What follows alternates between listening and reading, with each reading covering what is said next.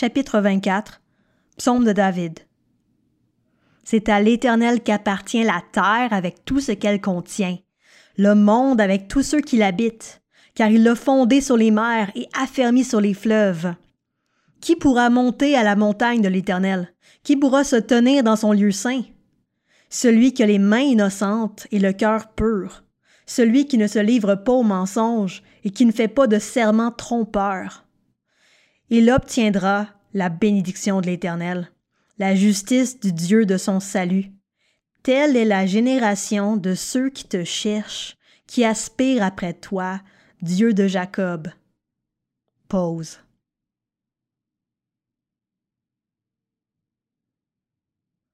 Porte, élevez vos linteaux. Élevez-vous, porte éternelle, que le roi de gloire fasse son entrée. Qui est ce roi de gloire? L'Éternel si fort et si puissant, l'Éternel puissant dans les combats.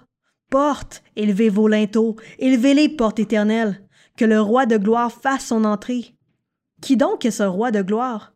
L'Éternel, le maître de l'univers, c'est lui le roi de gloire. Pause.